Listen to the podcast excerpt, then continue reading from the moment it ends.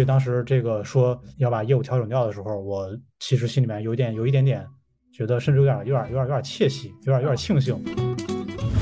个人 IP 还是很重要，因为 AI 它只能给你产生出来这种嗯比较大路货的这样的一个回答啊，但是个人 IP 还是更加需要你的这个个性以及说你的这个独特性去呈现出这种价值。那我也觉得是，以前很多年都在说这是超级个体的时代，尤其是 ChatGPT 出来，我觉得这更是超级个体的时代。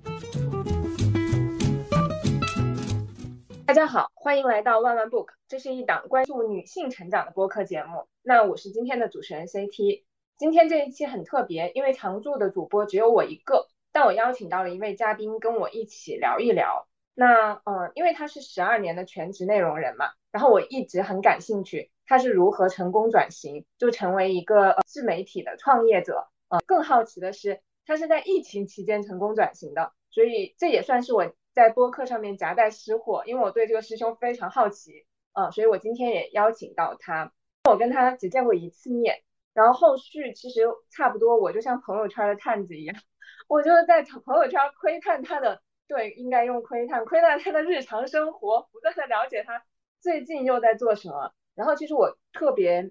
好奇，也特别惊讶的是，每隔三年我就觉得他会进化一次，因为我看他的朋友圈，然后关注他的公众号，然后他现在又在做小红书嘛，所以我今天也想借这个机会，能够面对面啊，打引号的面对面，因为我们用视频的方式在录制，我也想跟他做一期对谈。然后那我说了这么多，可能大家也对这位师兄很好奇，那就请杨师兄先做个自我介绍吧。好的，谢谢 CT 的介绍。我是老杨，大家可以叫我老杨啊。我刚才春秋介绍说，我其实有从事了十二年的这个内容行业的经验。呃，我现在呢可以说自己是一名个人 IP 的教练以及写作教练。呃，同时还是一个全职博主，在小红书有大概将近十五万的粉丝吧。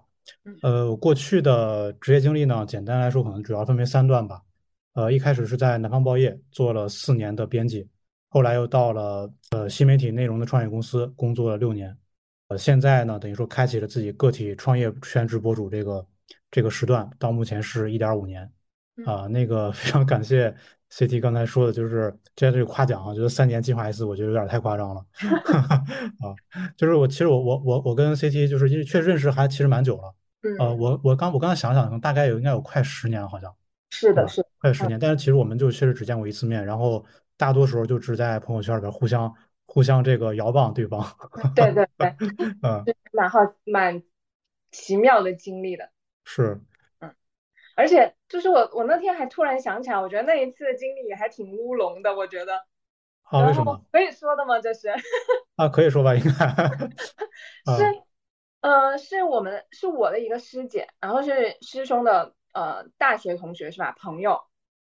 呃，是。硕士同学，哦，是硕士同学。然后呢，那个师姐是跟我一起上美学课程认识的。然后其实我跟那个师姐也没有特别熟，我们就是一起上美学的课程。师那个师姐呢，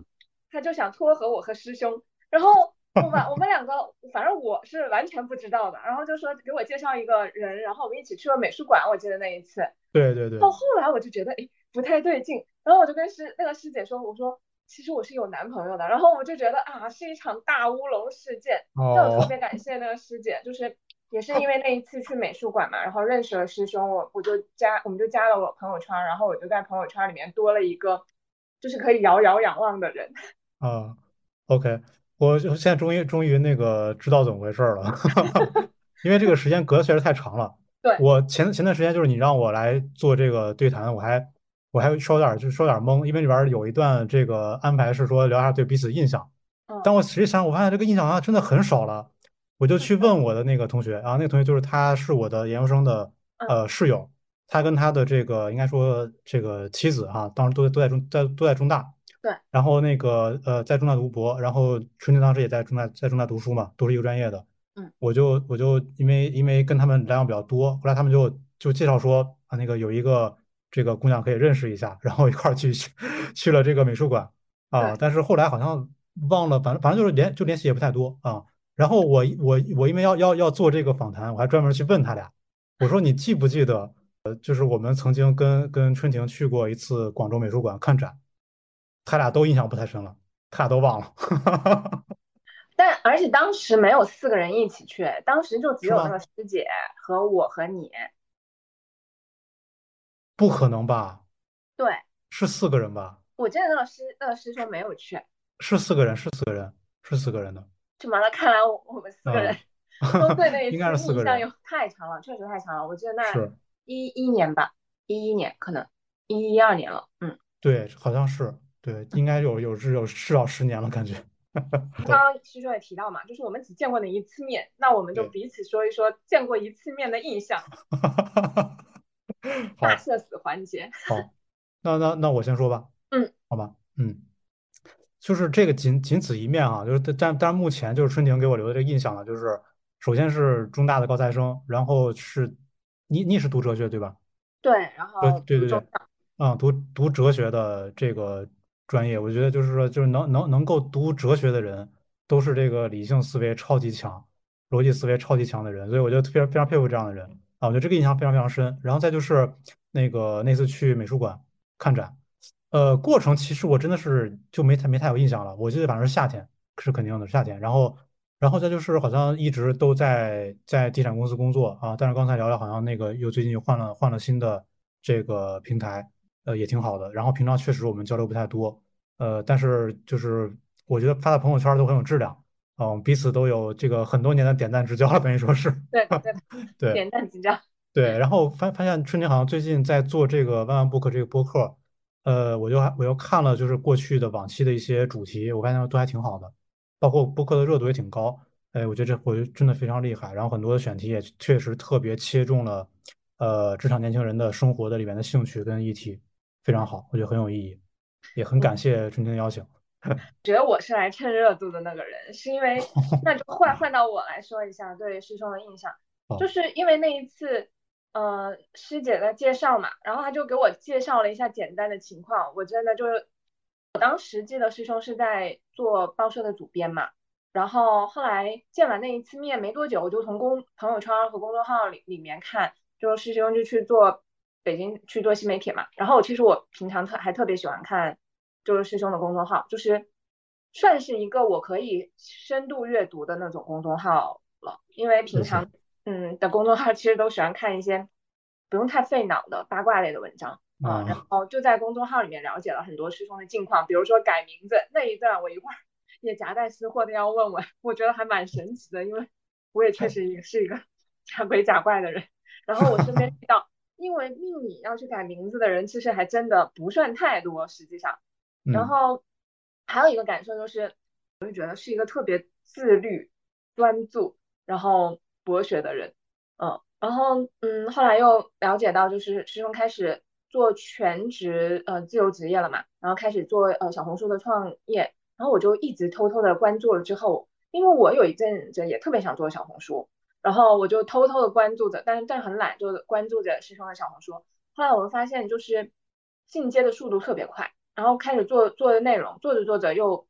实现了，就粉丝量就涨得很快，然后实现了变现，开始做课程嘛。然后最近一期乌龙事件是我积极的去要报名师兄的课程，然后 看错了价格，然后我马上溜了。我想说，哎，还是不要给自己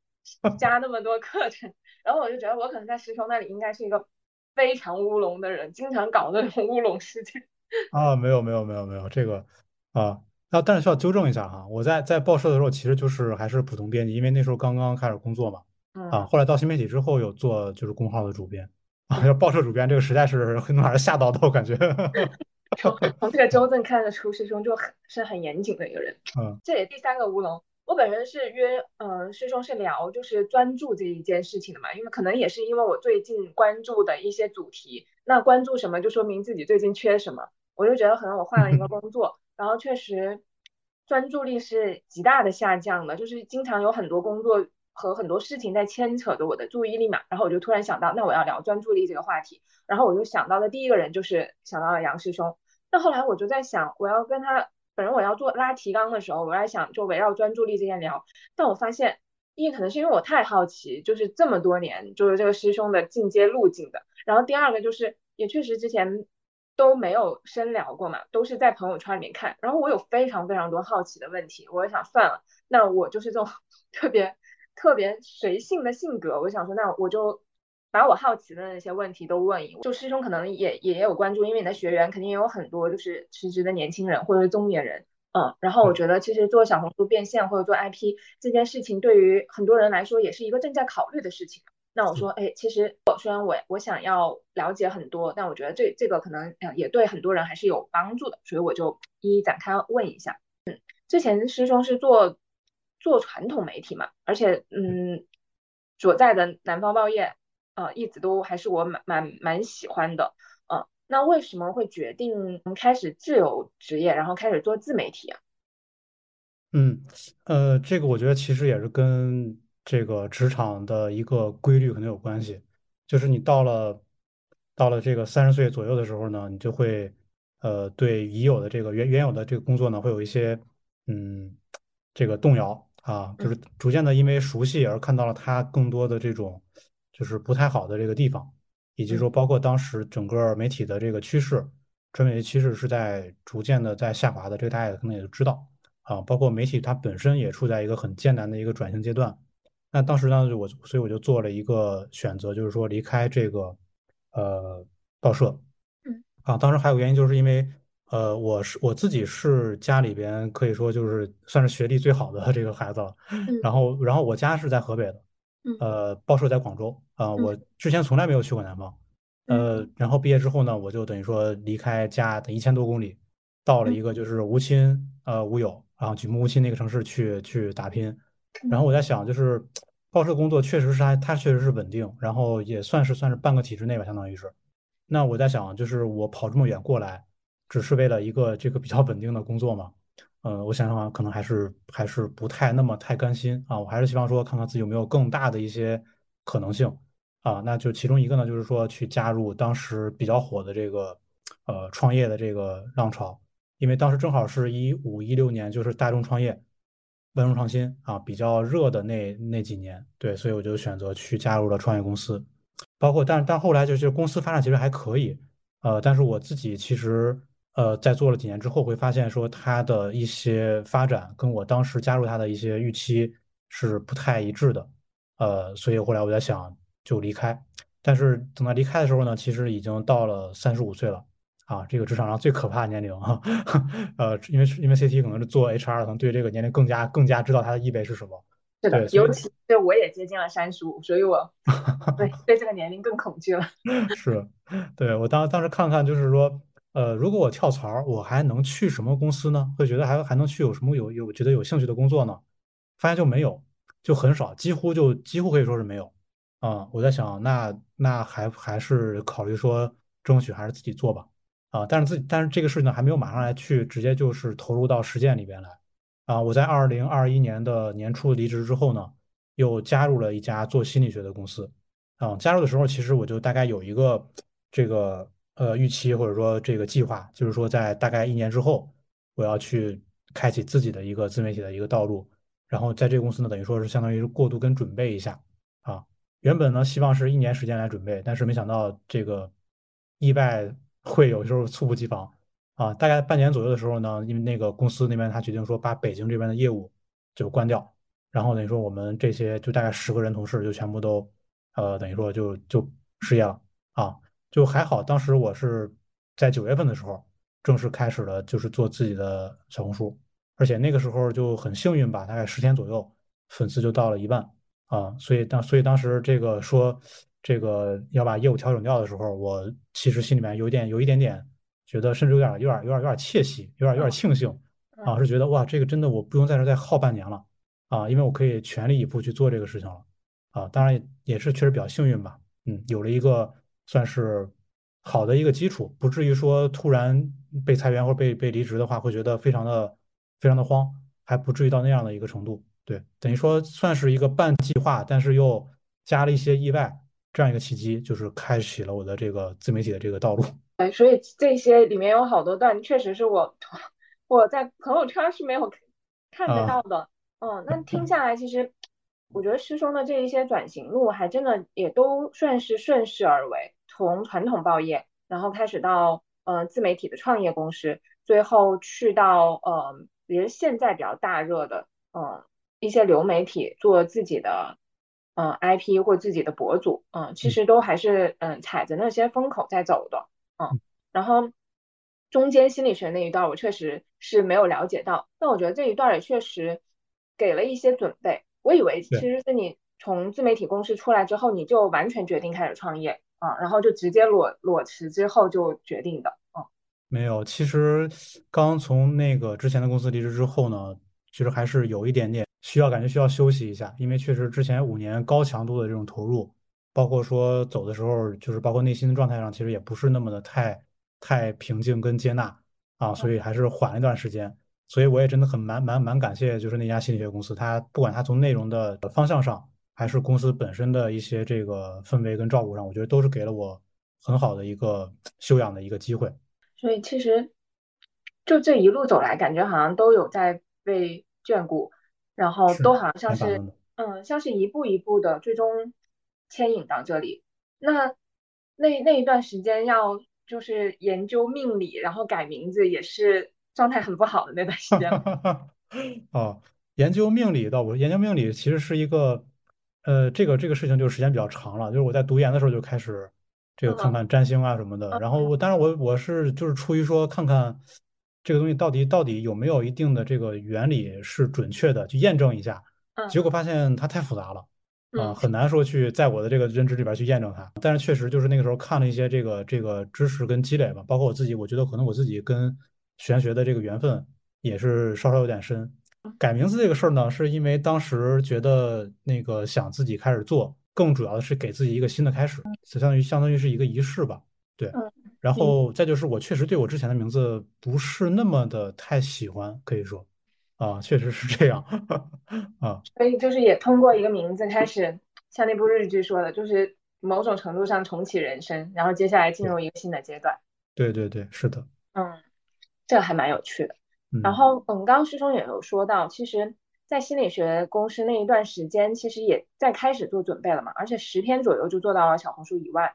当时是有这么多，比如也有抖音啊，也有小红书，还有呃 B 站，其他这些媒体。为什么你会选择小红书？然后你在做过程准准备的时候，其实都做哪一些准备？嗯，然后在意外又不是意外的开启了全职创业的。呃，其实我之前在新媒体创业公司的时候，主要最熟悉的平台是公众号，嗯嗯但是等到那个决定自己开始做的时候呢，我觉得好像不太能够去依靠公众号了，因为它的最好的时候已经过去了，嗯而且公众号是这个依靠于社交推荐，就是比如说我去转发的话，那只能是我朋友圈的人看到我的转发，那等于说就是我我如如果我要做公众号，我要涨粉的话，其实完全依赖于我的粉丝们有多少人愿意把我的文章经常性的分享给朋友圈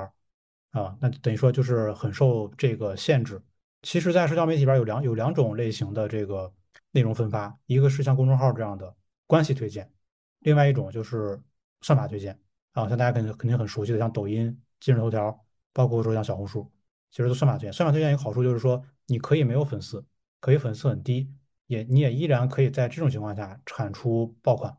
实现一个快速的涨粉啊。那所以当时我在选择平台的时候，首先就第一个就想的是，我不能够选择关系推荐的平台，因为我自己是没有私域基础的啊。不当时微信可能也就一千多个人啊，这肯定不会不可能成为我的一个这个启动的一个基础，那一定是算法的平台，呃，算法平台。那当时看了看抖音，它主要的这个调性呢，还是比较偏向于娱乐嗯啊，然后我感觉可能跟我自己的气质也不是很搭。呃，B 站当时当确实是有考虑，但是还是主要是呃在同事推荐下选小红书，因为他当时体验很很重要。他说就是小红书是这个商业化门槛，包括说变现难度可能说是最低的一个平台。那我在想，我如果自己去去自己去创业的话，我必须要尽快的看到商业化上的验证，才能给我信心跟这个动力让我做下去。不然的话，就如果发现我半坚持了半年多都没有见到这个商业闭环的可能性，可能我又又又需要找工作了啊，就无法长期坚持，对？所以这个我觉得是很重要一点。然后再就是当时给我推荐那个那个前同事，他其实当时已经在小红书上有了十万粉丝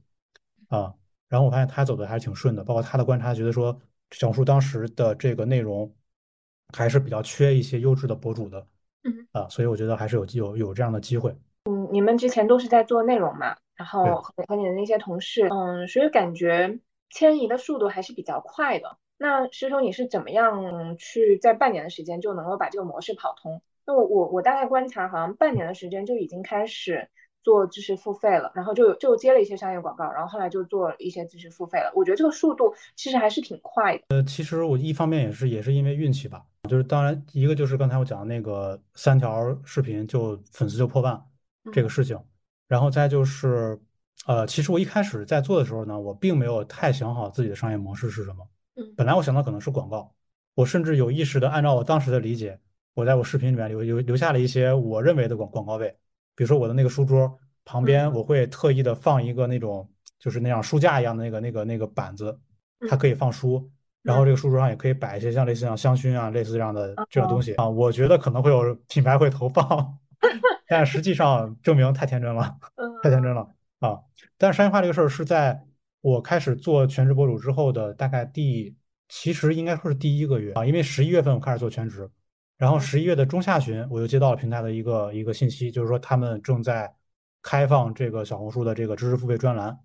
给一些博主啊，因为当时我已经过了可能已经快两万粉了，好像是，他就说这个呃可以邀请我去开通，我一我一看，哎，这个是个很好的机会，我我就开了。而且正好是在在那之前，我做过一两期关于这个写作方面的这个视频，反响很不错。然后因为确实写作这个标签跟我过去的职业经历绑定也是很紧的，嗯我在想，哎，干脆第一个课我就做一个写作类型的课，嗯，先试一试水。然后这样的话，就十二等于说十二月的十八、十九号啊，时间记得很清楚，大概就是我做全职博主之后的第四十八天、四十九天啊，我就正式在小红书上线了我的那个写作地图的那个直播课。嗯这课到现在应该是卖了，好像是有五六百人了吧？当时是一百多个人买，好像是啊。嗯但对但对于我来说，我觉得确实人人已经非常非常多了，我觉得非嗯常非常开心了。而且当嗯时也一开始有有有那么一两个这个广告找过来啊，也做了广告。当时觉得说，哎，这个路子好像真的一下子就好像就就就通了啊。嗯但是其实很快呢，就会发现说，广告这个模式其实对我这种呃男性非垂类的这种博主其实不太友好的嗯啊，就是因为我不是在什么这种穿搭呀、这个美妆呀、母嗯婴啊这种广义的这种传统这种大的消费赛道里边嗯啊，这样的话其实是对广告接广告其实不太有利的，因为你的场景里边没有缺没有没有足够的广广告位，对吧？呃，我就发现其实广告的这个意向是不稳定的。嗯啊，所以我在想，其实可能我的变现的战略还是要定在知识付费上。正好当时看到小红书上有一些人在教别人做小红书，啊，这个事儿我之前真的没想到，嗯 有人居然干这个事儿。然后嗯。我看了看那些博主呢，我发现就是他们这个来路有点有点就是感觉，应该说都不如我。啊，就是嗯。毕竟我是在在新媒体公司专业团队里边做做了六七年嗯。啊，我觉得肯定还是有经验的。然后包括我自己的这个起号经历，我觉得其实并不难。平台我觉得已经我我掌握的七七八八了，哎，所以我在想，这个这个方式如果被验证，那是不是我也可以做这个事情？所以我就在二二年的四月份又开了一个课，就是讲小红书的啊，然后那个课反响也非常好，就嗯包括直接从那儿开始，我就诞生了到现在我最大的一个利润产品，就是小红书的这个呃 IP 训练营。但因为我自己的理解其实是，我会发现在这个事情里面背后啊，其实并不是一个简单教大家做起来一个账号这么简单。它其实背后有很深层的一些嗯要素是要考虑到的，比如说每个人他自己的一个，我把它叫做人人生定位，长期发展这种人生定位，就是你人生方向是什么，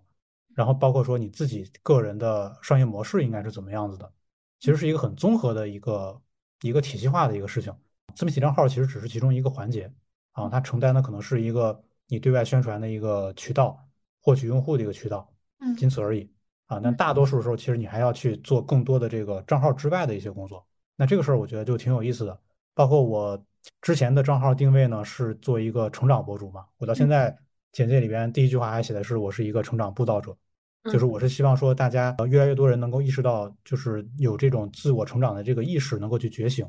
能够推动自己不断去去让自己变得更好。啊，这样一个一个初衷。然后我发现说，哎，做小红书教练这个事情好像。跟这个事情是吻合的，是吻合的，因为我发现，嗯，一个人他的他的如果成长的这种瓶颈无法解决的话，他的自媒体好像也很难长久的顺利的发展啊，嗯所以发现就是我来来我这儿学员，就他们一方面可能就是确实学到了很多自媒体的这个知识啊，包嗯括积累了一些粉丝，但更主要是他们感觉自己这个人是变化了的，比之前要他们觉得会更更好一些。这个嗯。我觉得是，嗯，我做这件事情里边成就感很大的一个来源。我刚刚听完，我觉得还挺神奇的。我觉得第一一方面，好像做这件事儿，把师兄之前的一些工作经历和人生经历，其实某种程度上也串起来了。嗯，对对对，是的，对，做内容、做自媒体，还有心理学的那一家公司，虽然短暂，但它其实有一些疗愈的功能。嗯，也没错，嗯，不知道可能某种程度上也让你找到了一些嗯人生的一些方向。嗯，没错，没错，是的，对，我觉得，所以这个还其实是看起来没有被规划好嘛，因为刚刚说是只是想做呃接广告，然后后来慢嗯，慢一步一步走到这个呃地方，那我就觉得其实真的就每一步都作数，好像看起来都是无意间的规划，但其实人生经历就这么被串起来了，而且我觉得还有一个就是有意思的点，我觉得也是可能是师生的这个课程受欢迎的原因，就是它不太同的是之前的小红书，我也之前我想做小红书，我也会看很多课程。然后我当时想要了解的是，就希望能够快速的了解一个课程，就帮我教我怎么样能够做小红书的爆爆款的。其实这个也也真的就是快餐。其实那些也许你不买这个课，你去多找一些资料，专注的安静下来，其实也会。但是我觉得师兄，提的那一点其实很重要，就是决定为什么要做这件事儿。以及可能耗的这个层面，也许没有那么难，更难的就是师兄你说的那些人生的定位，以及就是 IP 的打造，以及像经营一家公司，怎么样经营你自己这件事儿是特别重要的。嗯，所以我。觉得这也是能够这么这么这么受欢迎的原因，因为不仅仅是讲一些术层面的东西。是，我觉得嗯就是刚才春天 get 的这个点，我觉得对我也很有启发。嗯就是我不知道说我自己是有意识的这样去，嗯，做的，还是说确实是有一个这样一个规律。就是我发现，好像你过去走的每一段路吧，它确实都没白走，啊，它嗯都是跟都跟现在的这个事情有一些关联。当然，我自己也确实是有这样意识，就是我在想，呃，争取就让我每一段的这个这个经历呢，在之后的工作里边都能发挥到价值。但是我不知道说别人那儿是不是也是这样的。但是我希望说这个这个事情可能可能确实是一个可能是一个规律，就是有的时候你的这个命运啊，给你的这个指引。嗯不会让你偏航太远，它都会在跟过去的这个轨道里边有一嗯个，比如说新的一个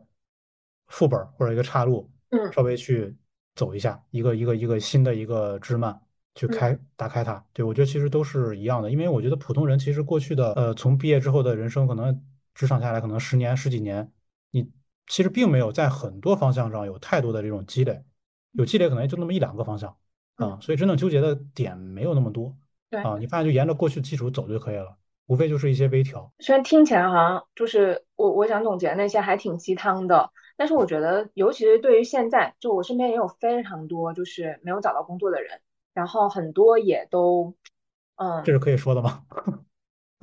这应该是可以说的吧？我觉得这一段其实无论是师兄的经验还是我的经验来说，呃，现在回头看，我都觉得那些经历其实也许真的都是礼物的，慢慢都在指引着我们一个方向的。特别是我最近在研究人类图，就是哦，对，就是可能师兄知道是结合星盘啊，然后易经还有脉轮一体的那个工具嘛。然后我看完之后，我真的就觉得有被自我和解到，我就觉得这些都是礼物。有可能你说了那么多方法，其实最后都是回归到你的内在的权威，还有你自己的策略。每个人生下来也许就有一个出场设置。嗯，你当然那个出场设置是可以被改变的，但是你需要尊重你最原始的那些出场设置。嗯，对，所以没错，有的时候说所谓的臣服，不是说你就是这样躺平或者佛系的接受一切，是我觉得你带着你的觉知去感受，嗯，接受那一些礼物，可能当时在很痛苦的时候，但你回望下来，其实发现都是礼物，而且那些经历一定还是有意义的。嗯，嗯，虽然鸡汤，但我也是最近越来越感受到，我觉得这就是是合理，也被验证过。春天有没有看过那本叫《沉浮实验》那个书啊？看过，看过是吧？然后其实我第一次看我没有太大的感受，第一次看的时候我真的就觉得嗯这个人的命好，哈哈哈，对，我也这种感觉。嗯，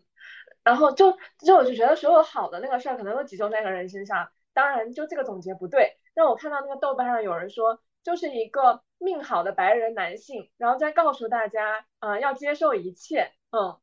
那后来有一本书是我看你的小红书推荐的，嗯，也是在我其实刚换工作，有的时候不是特别顺心的时候，我就觉得冥冥当中得到了一些启发和验证，也在解决我当下的一些事儿。就是你推荐的那个《聪明人的个人成长》，然后你推荐完我就去看了，它特别是那个真实的那个原则，就是它的第一性，我觉得某种程度上是第一性原理，当时是给我非常大的启发。因为我某种程度上也是有讨好型人格的，在很多事情上我非常害怕冲突，所以有很多我觉得哪怕是一些真实我内心的真实的声音，嗯，我担心伤害别人，我都会就是裹着一层糖衣炮弹让它呈现出真实。我看了那本书以后，我就觉得其实不需要，因为你要真实的面对自己，然后呃才能真实的面对其他人。然后那一次看完，我就真的能够感受到那个如其所示，当时当下的重要性。所以这后来也成为我的第一性原理。我不开心、情绪不好的时候，我就觉得我要尊重我最真实的那个情绪和反应，然后也不需要太照顾其他的东西。那本书对我影响也还挺大的，就是看师兄那个小红书，然后我还把它推荐给了好多人。就是在特别对的时候，然后又遇到了那个你的视频，然后我看到了那本书，我觉得也是在。三月和四月对我来说一个非常大的指引吧，嗯，哇，很高兴，很高兴，特别好。那个书当时其实也帮了我很多。然后我每一次看你的书，看你的小红书，然后看你，特别是我记得前几篇，我不知道是不是你在刚做小红书的时候，你有一个小红书的视频，就讲的是做全职博主之后你每一天的生活。我当时还看了以后，我发现哇，惊叹！我说太自律和专注了，就可以有这么多时间。去按照你的规划去做一件事儿，然后我也想问问，做了全职博主以后，你现在每一天的生活大概是怎样？啊，我我想到那个视频了，呃，其实是这样的，就是我我更加习惯于把现在自己状态叫做个体创业，它其实不叫做全职博主。在在早期那个阶段吧，可能前半年多一年啊，也许可能算是全职博主，就是他更加的，我觉得那个生活更加纯粹一点，可能更多的精力放在生产内容，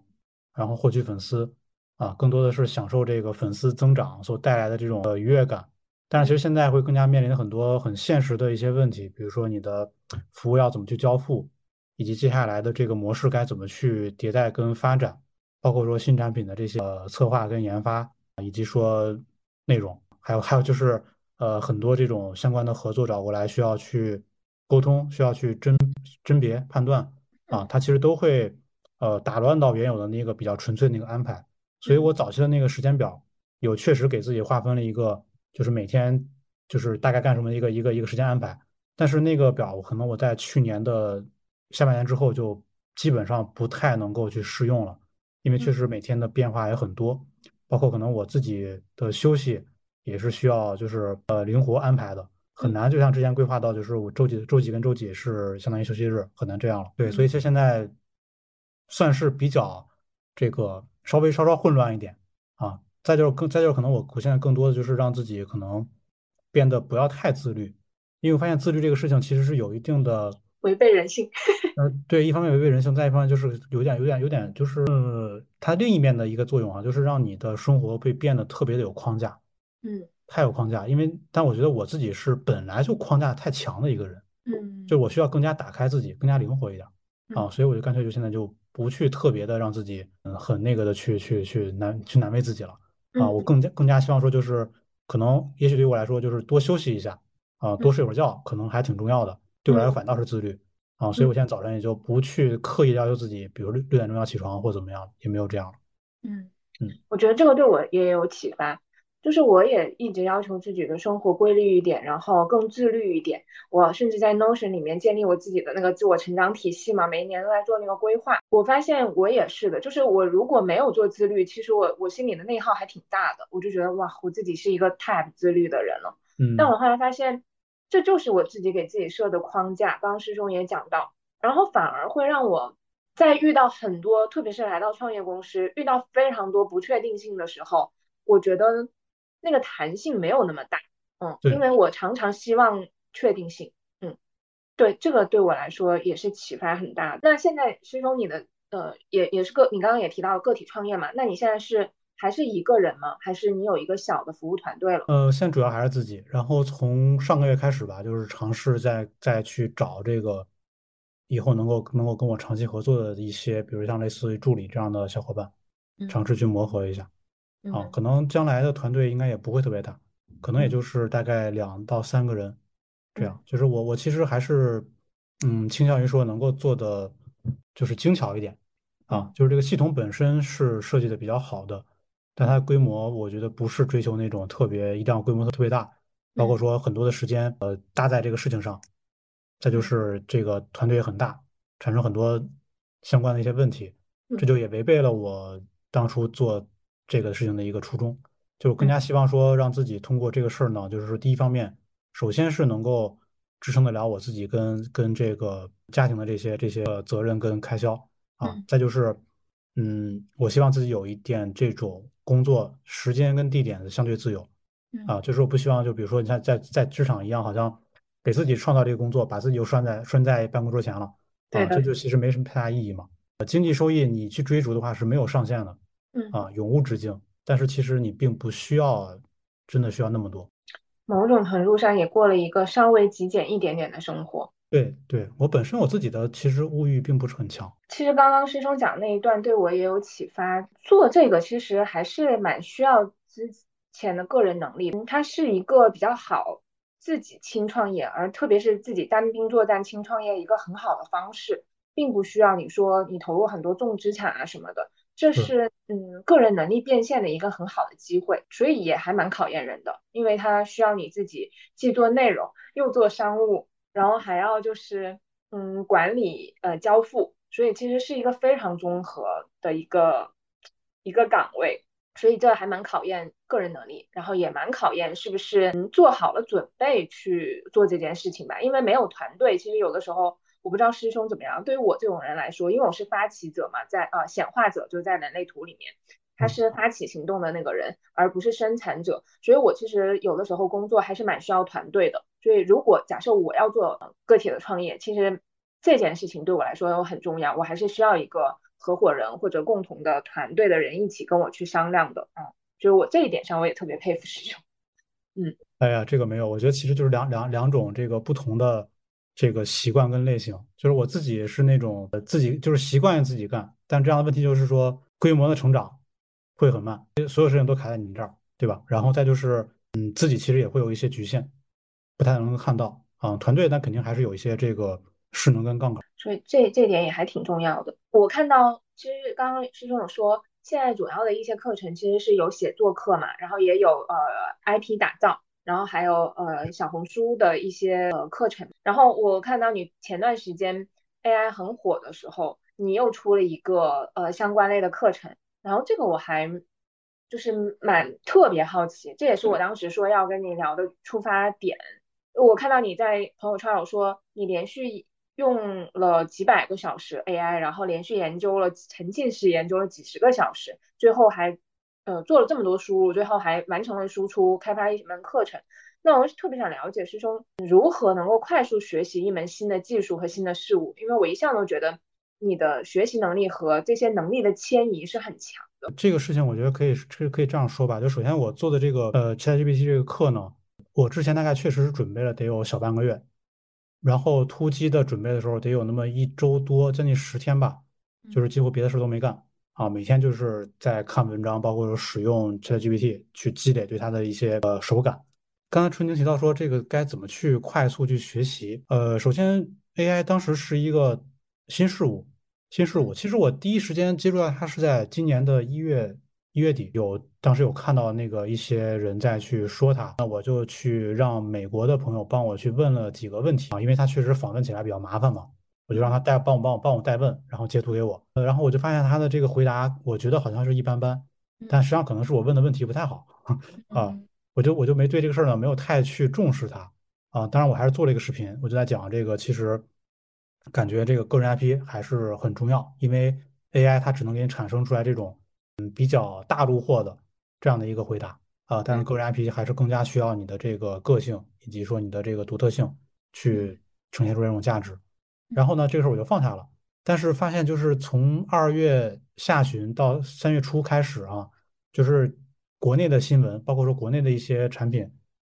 逐渐开始去登场，然后新闻热度也很高。就是有一阵子就真的是那种，如果你关注了一些 AI 相关的这个公众号，加了一些这样的相关的人的话，你就会发现，呃，天天工业革命，夜夜文艺复兴这种感觉。对的，对的。然后你就发现，就是这个，哎，这个好像好像好像没有那么简单，真的需要重重视一下。我就又开始重新就是开始去看它。然后这个时候呢，正好那个朋友圈里有一个有一个这个自媒体的一个算是同行，他做了一个社群啊，因为他的粉丝量很大，他那社群当时规模扩的也很快。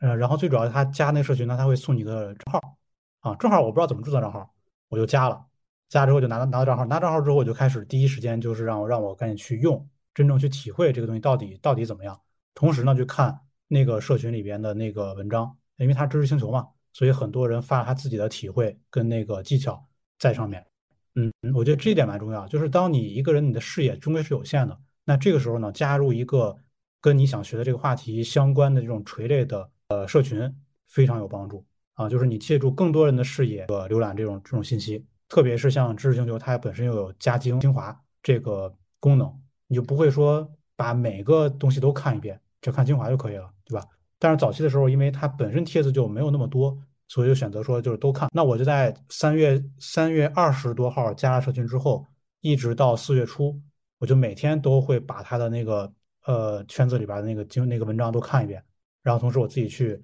看公众号的文章，包括说这个自己去使用。逐渐的就大概明白了该怎么去用它来跟我要做的这个知识 IP 打造这个事情去做结合。因为我知道我的身份是 IP 教练，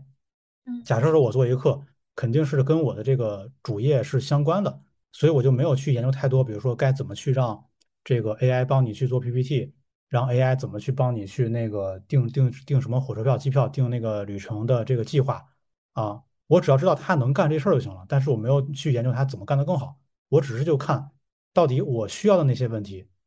怎么用它更好解答。那就是比如说，如果我不知道定位，AI 怎么帮我梳理？然后如果我想让他策划选题，我该怎么去跟他说？如果希望他产出一个比较好的脚本，我该怎么去写指令？啊，就这些问题，我就去研究研究这个。然后有了一定答案之后，我就开始在朋友圈去卖这个课。那课当时其实都还没准备呢，我在想就是倒逼一下自己，对吧？我就我定了一个，就就是五天之后还是七天之后我就要开课了。然后大家就可以买了啊，然后我就等于说倒逼一下自己，不然要又就又要拖下去了啊。然后真的就是这个事情，我觉得还是挺有效的。Deadline 就是生产力。然后我就在那天开课之后，我就开始去讲我的第一课，因为是直播课嘛，讲完之后他自己有回放，那所以就是我在那个时候就基本上就是呃前一天准备第二天的课，就是这样一下赶一下，然后做了大概五节还是六节课，我忘了，五节课好像是啊，等于说就忙了一星期，这课就出来了。所以。你你在做这个课的过程中，也真的是把自己推逼到了极限，每一天都在更新新的内容。嗯，是，其实有一个有一个技巧，就是说，任何一个新事物哈，当你在最早的时候关注到的时候，其实是很有优势的，因为那个时候信息非常有限，你穷尽你自己的时间跟精力，你就可以穷尽它，就可以把当时信息都看到，都能够跟上最新的这个潮流。但是等到你说发展到后来，你发现你就，如果你不是专业人士，你就很难跟得上了啊！你像我在可能我在我在四月二十号之前，我对 AI 的理解可能还是能够超出九十五、九十六的人，至少吧啊！因为少数那些人就真的是专门专业从事 AI 这些这些工作的啊。但到现在的话，我觉得应该就不是了，因为我最近一个多月就没有怎么太去关注这个的动向，等于说我在认知上可能就已经有点落后了。所以，其实，在在学习那些新事物的时候，我觉得大部分的人也会有一些。心魔吧，就是一开始是轻视它，觉得哎呀，这是什么？肯定又是一阵风就过去了，很像那些元宇宙啊什么的。然后会是有那个，就是人类的高傲，就觉得哎呀，有有什么的。然后后来慢慢开始，我觉得那个发展就开始就是焦虑，因为大家都在说，都在用，嗯，然后就感觉有点像在轮下被抛到了车下之后，就开始极度的焦虑。但是这就是人类的，我觉得大多数人的惰性。一直都开始焦虑，但是并没有躬身入局的去学习，嗯，然后这个焦虑的情绪就不断蔓延，但其实也没有什么用，嗯，就你还不如你，呃，有遇到一些新事物的时候就躬身入入局的先去学，呃，也不求它真的能够带给你自己的什么工业革命，嗯，但是你要了解，让自己保持不至于落后，而且你用了你会发现它真的，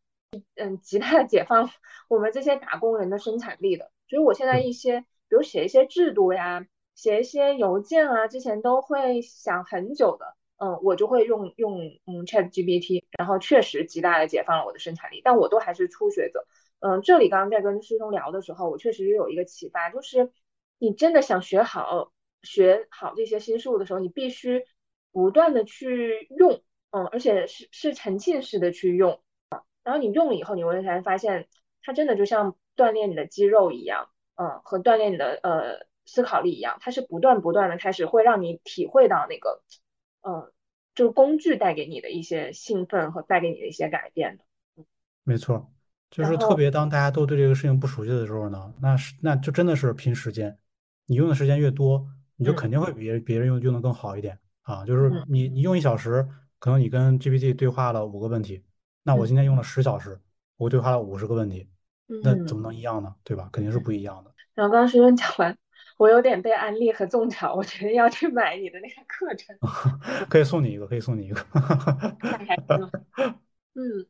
你觉得呃现在的这些 AI 的技术对我们普通人的生活有什么影响？然后你还除了刚刚说到那一些建议之外，还有其他的什么建议吗？对于我们和工具之间的一些一些联系或者一些相互的影响？我我当时在那个课上，我其实有也也其实也在讲，就是。我在第一课就先问了大家，我说这个大家觉得说这个 GPT 这个这是一阵风吗？还是说真的是一个革命性的一个开端呢？就是大家都还认为说确实是开端，因为毕竟他买了课嘛，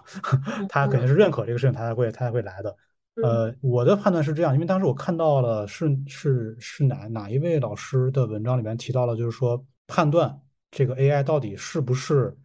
一阵风哈，其中有一个。重要点就是说，它是一个真正的产品。为什么？就是像人工智能这个概念，其实已经很多年了。但是为什么只有 GPT 出来之后，大家才觉得它真的是一个所谓的 iPhone 时刻？为什么？就是因为它是个产品。产品的意思就是你能够让很多人很轻易的能够使用它去解决一些问题。因为 GPT 它的界面足够简单，只要你会跟人聊天就可以用了。这个，而而且你发现你还能够来回去修改它，它还能产出很深度的内容。这就跟那个过去的那个智能音箱就是已经已经已经不一样。智能音箱你只能跟它去发送语音指令，而且你无法发送很复杂的这个，而且你也没法修改，对吧？它产生的这个回复也其实也很有限，对吧？那其实完全不是同一种东西。那我觉得这个就首先说这是一个很很颠覆性的一个确定性一个标志啊。再更不用说就是它在短时间内用户量就是暴增了，就两个月到到了过亿，对吧？就这个量也是史无前例。我觉得种种表现就是说它肯定是一个。会极大赋能到生产力的这样一个一个工具，一个革命性的东西。但是你说现在对普通人来说，就是有没有到那种特别特别，嗯，可能我们都理解那种那种决定性那种时刻哈？我觉得可能也许还不是，甚至这个时刻可能并不会是一个时刻，它是一种就是潜移默化的，就是你也不知道从哪一天开始，周围人都开始用微信支付了，也不知道哪天开始大家都开始用智能手机了。啊，你也去当将来哪天不知道就开始大家都开始用用了一些就是 AI 加持的智能应用、智能设备，已经普及化了。在那个时候就真的是 AI 已经改变生活了。但那个时候我们可能很多人就觉得好像生活也没有太大变化，但其实已经改变了。对，但是我我觉得这个这个这个变化其实并不像某一些媒体在当时报道的一样，就是啊这个为了知道一些噱头，说公司裁掉了某些人，老板明确跟他说啊你就是被 AI 取代的，说什么什么。我觉得这就是。纯在吸引眼球，绝对不会是这样的啊！这这种这种事情，就算发生，也不会是那么的如此的像一个戏剧一样这么明显，一定是潜移默化的。潜移默化在哪儿？就是说，这个也许这个公司它的招聘的岗位需求也许减少了，然后有一些新的跟 AI 打交道的工作会创造出来，这就是这个这个过程啊。那对我觉得对普通人来说，我觉得第一个很肯定很重要，就是先不要对 AI 做一些这种价值的判断，因为它是炒作。是一阵风，还是说是什么什么割韭菜啊？你先去了解一下它，到到底是怎么回事儿啊？你亲自去用一用，哎，那个看看它呢给你的东西是不是超出你预期的，你再来去感知一下这个东西到底你是不是要对它多保持一份这个观察啊？我觉得这个态度我觉得是最重要的啊。更多就是如果你有机会能够去体验的话，那国内有一些大模型其实也出来了，能够去用一下，像阿里的、呃科大讯飞的啊都可以去用一下，感受感受。然后再就是留意一下你在生活里边的一些。相关的产品，也许已经开始 AI 化了。比如说像讯飞上个月的那个发布会里边有提到那个学习机，我看其实也真的是蛮智能了。我觉得刚刚师兄说的那个我还蛮认同的，就是先不要去做价值判断，而且其实一直我们都有类似的这种工具，很多这种工具。嗯，我觉得大家不是不会用，而是不知道运用的场景是什么。嗯。然后，当你接触到一个场景的时候，然后从这个场景切入到一个工具的时候，有我觉得有一个很重要的能力就是延展应用。你知道，基于这个工具能够给你提供的，它还有其他的什么工具？嗯，这个我是觉得很多普通人他是不具备的，所以他常常不会持续性的或深入的去使用这些工具。那我也觉得是以前很多年都在说这是超级个体的时代。尤其是 ChatGPT 出来，我觉得这更是超级个体的时代。就所谓超级个体，其实是有两个很重要的，我觉得这也是刚刚师兄无论是做客还是呃在刚刚我们的对谈中一直在强调的。第一个，我觉得就是打造自己的 IP，这个还很重要。第二个就是联机工作，这两件事情还是挺重要的。然后我觉得越来以后越是超级个体的事，对我们的一个很大的启发，普通人就是。你还是要有意识的成为这个超级个体。对你刚才刚才听 CT 讲完之后，我突然想到一点啊，对对于普通的人来说，其实有一个意识，我觉得也很重要，就是你去挖掘自己的需求。嗯啊，就很多时候你你做一些事情，其实是被你的需求所去推动的。啊，因为因为为什么我会很关注 AI 这个事情，是因为 AI 出来第一波这个浪潮叫做 AIGC，就是 AI 生成内容，而我是做内容的，我当然要关心，就是说我将来我还能不能教写作课。嗯，学院是不是用 AI 就只能写作了？我当然很关心这个事情。那我也要看看，就是它到底它能不能，比如说真能帮我写作，那我也省事儿了，对吧？我要去看一看，所以我要去学一学这个这个这个东西。我也真的去实时去看看它怎么用它来产出一条不错的朋友圈。嗯啊，这是我的一个现实需求。后来发现确实可以能做到，但是对我来说可能不如直接我写。嗯，就是我要去我要去教育他，去引导他，几乎等于说把答案告诉他，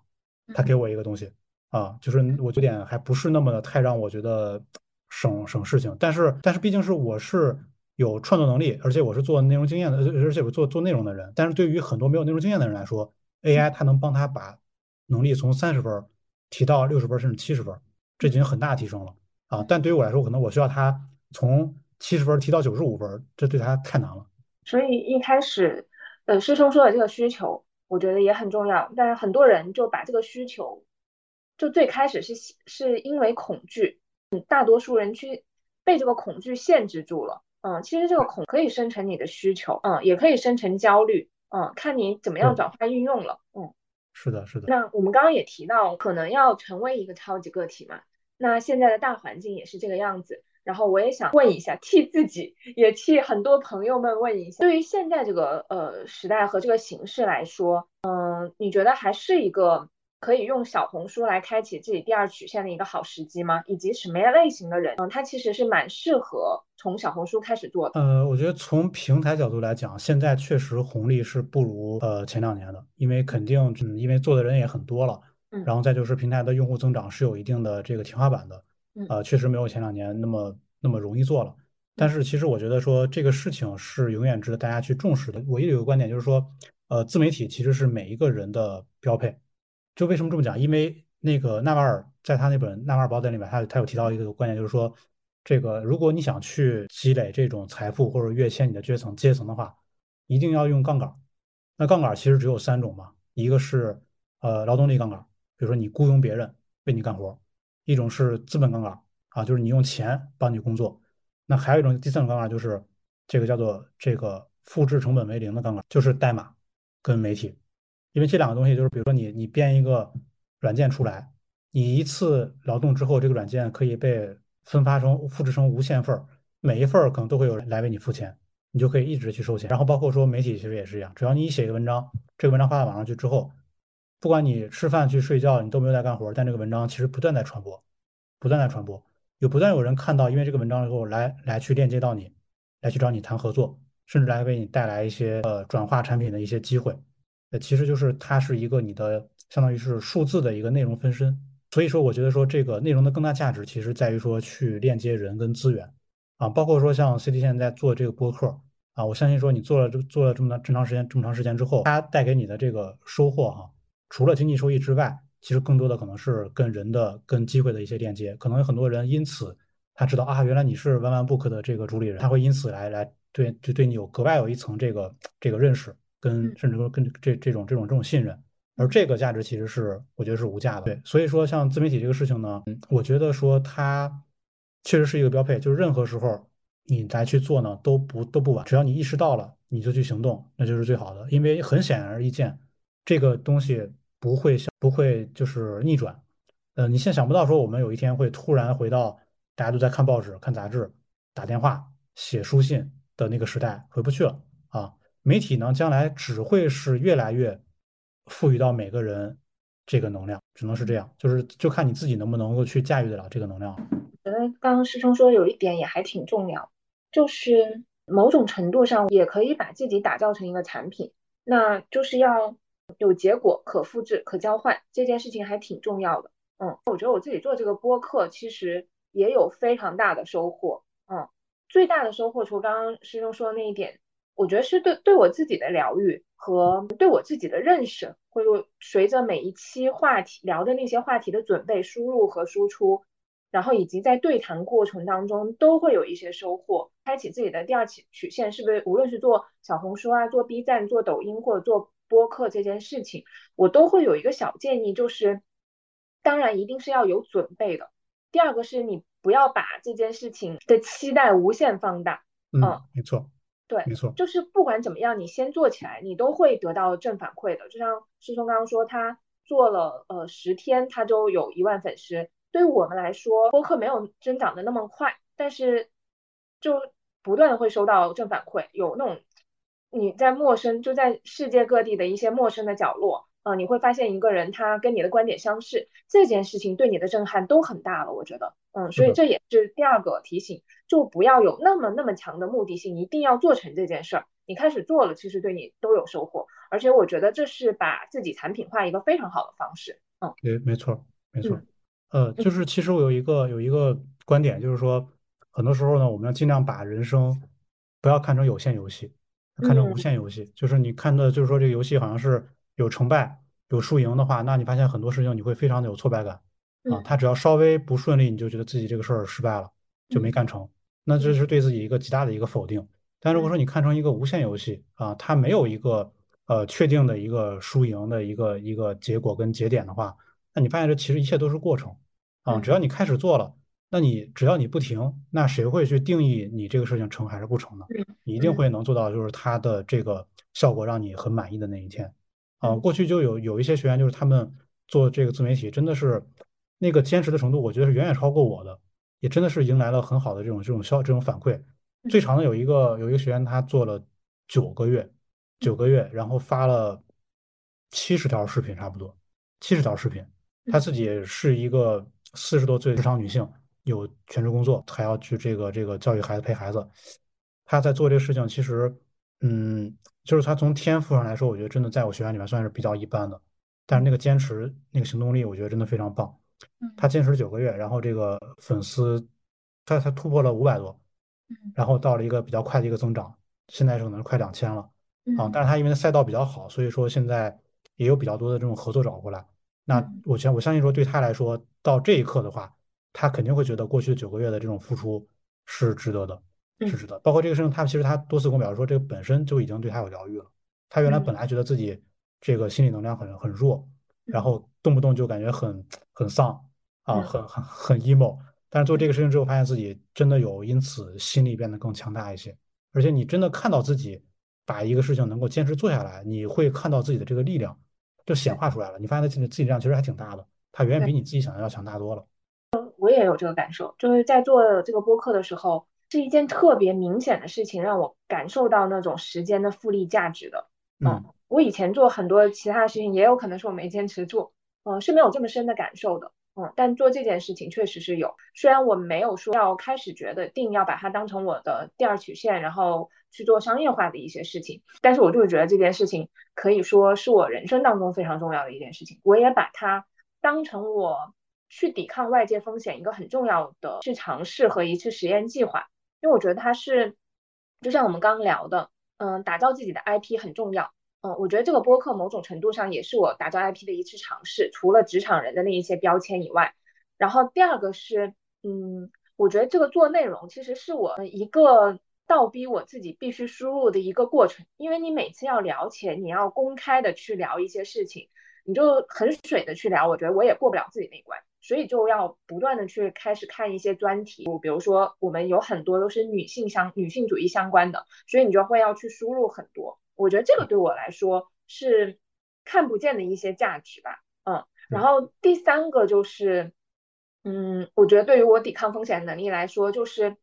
嗯，我开始有意识的在做播客上去做一些计划，嗯，除了做职业规划以外的一些计划，就是因为也面临着有一些嗯商业机会，那哪些要，哪些不要。嗯，其实都要开始仔细的想一想的，而不是什么样的机会都接。我觉得这也是我拿来做抵抗呃风险，在这个时候抵抗风险的一个非常重要的计划。那我也特别想呃问一下师兄，那你觉得现在在这样的时候，对于一个普通人吧，嗯，然后你觉得抵抗风险，你还会有什么像呃建议呢？我觉得呃，风险这个词其实更多是来自于外界的，但是外界的东西呢，很多时候我们无法左右。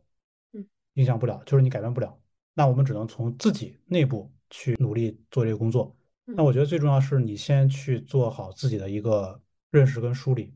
啊。其实我觉得像人的成长这种课题，很多时候就是在于说人对自己的认识是不清楚的，人对自己的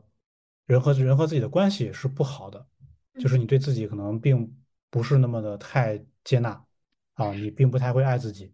啊，你并不太去关心自己的感受。啊，你委屈自己在做很多这种呃人际关系上，或者说其他一些方面的一些委屈，嗯嗯，那我觉得要要从先从这个地方开始，先去梳理自己的内在，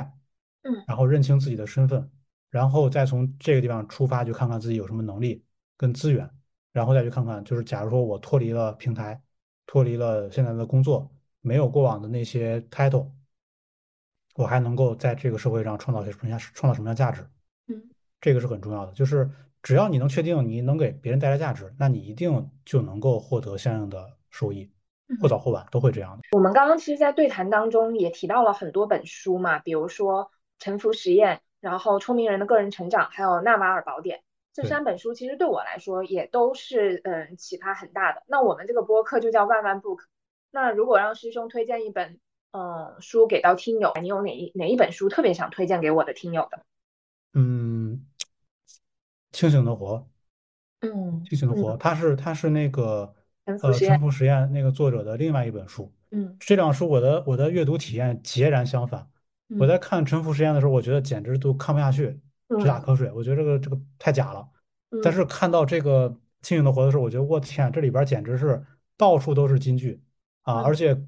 多次就是击中到我就是内心里边的一些困扰很久的问题，我突然发现答案了。然后然后他给我一个看待。自己看待事情一个全新的一个视角，嗯啊，所以说就是啊，我觉得《清醒的活》这本书大家值得去看一下。然后如果说这个主题如果觉得太玄乎的话，我还是特别想去推一下这个《纳瓦尔宝典》。虽然刚才我们提到它了哈，但是我一直觉得说这个《纳瓦尔宝典》这本书，它简直就是我觉得很很多地方它跟我不谋而合，但是它讲出来的这个清晰程度以及深刻程度是超过我的。啊，就是这个书当时是我一个粉丝推给我的，说你看这个书一定会在很多地方找到共鸣。啊，我看了确实是这样，但是确实纳瓦尔他的很明显他的经验跟功力要要远远胜过我，对吧？他讲的这个东西确实是一个非常非常好的一个状态。啊，我自己觉得说相当于那种嘴替啊 啊，那我自己会看很会看看很多遍啊，我相信说对很多人来说会有一些帮助的。他讲的东西也确实比较比较底层，也比较贴近每个人的个人发展本身吧。嗯，同意。现在基本《纳瓦尔宝典》和《人类图》成为我的枕边书啊。我觉得某种程度上，它都是就是指引。我觉得它教会我很多事儿，但是我觉得它教会这两本书教会我最重要的一件事儿就是你要找到自己，这是最重要的。我觉得这两本书也在冥冥之中，在今年可能帮助能帮助我找到自己。那《人类图》是用一些工具让我看清楚我的出场设置是什么。嗯。然后纳瓦尔宝典是在，无论是在事儿上，还是在嗯人上和心性的修炼上，告诉我一些其实是特别朴实的方法，但是就是真的需要践行。嗯，我觉得也嗯所以这两本书今年也会化成我的年度之书。我们也聊了这么多，也特别感谢杨师兄今天的对话，对我自己来说也启发非常大。那在最后，我也非常要想要推荐一下杨师兄的小红书账号，就是老杨在成长。嗯，然后最近也在推一个人 IP 打造的课程，然后这个课程就是我上次特别想买，但是还没买的。等我忙完这段时间，我也希望我能够去上这样子的课程。嗯，无论是对于你想要做小红书来说，还是嗯目前人生有一些卡点和困惑，其实我都觉得，嗯，先去梳理清楚，找到自己，并且通过一个媒介，比如小红书或者是播客，其实是一个很好的媒介，嗯，能够帮助你呈现自己，这件事情也还挺重要的，所以特别推荐一下师兄的小红书账号。好，谢谢谢谢再次感谢师兄，嗯，然后也欢迎常常来我们的万万 book 做客。好的好的，很感谢，今晚聊得很开心。嗯。我也是，好呀，那我们今天这期节目就先到这里，感谢大家。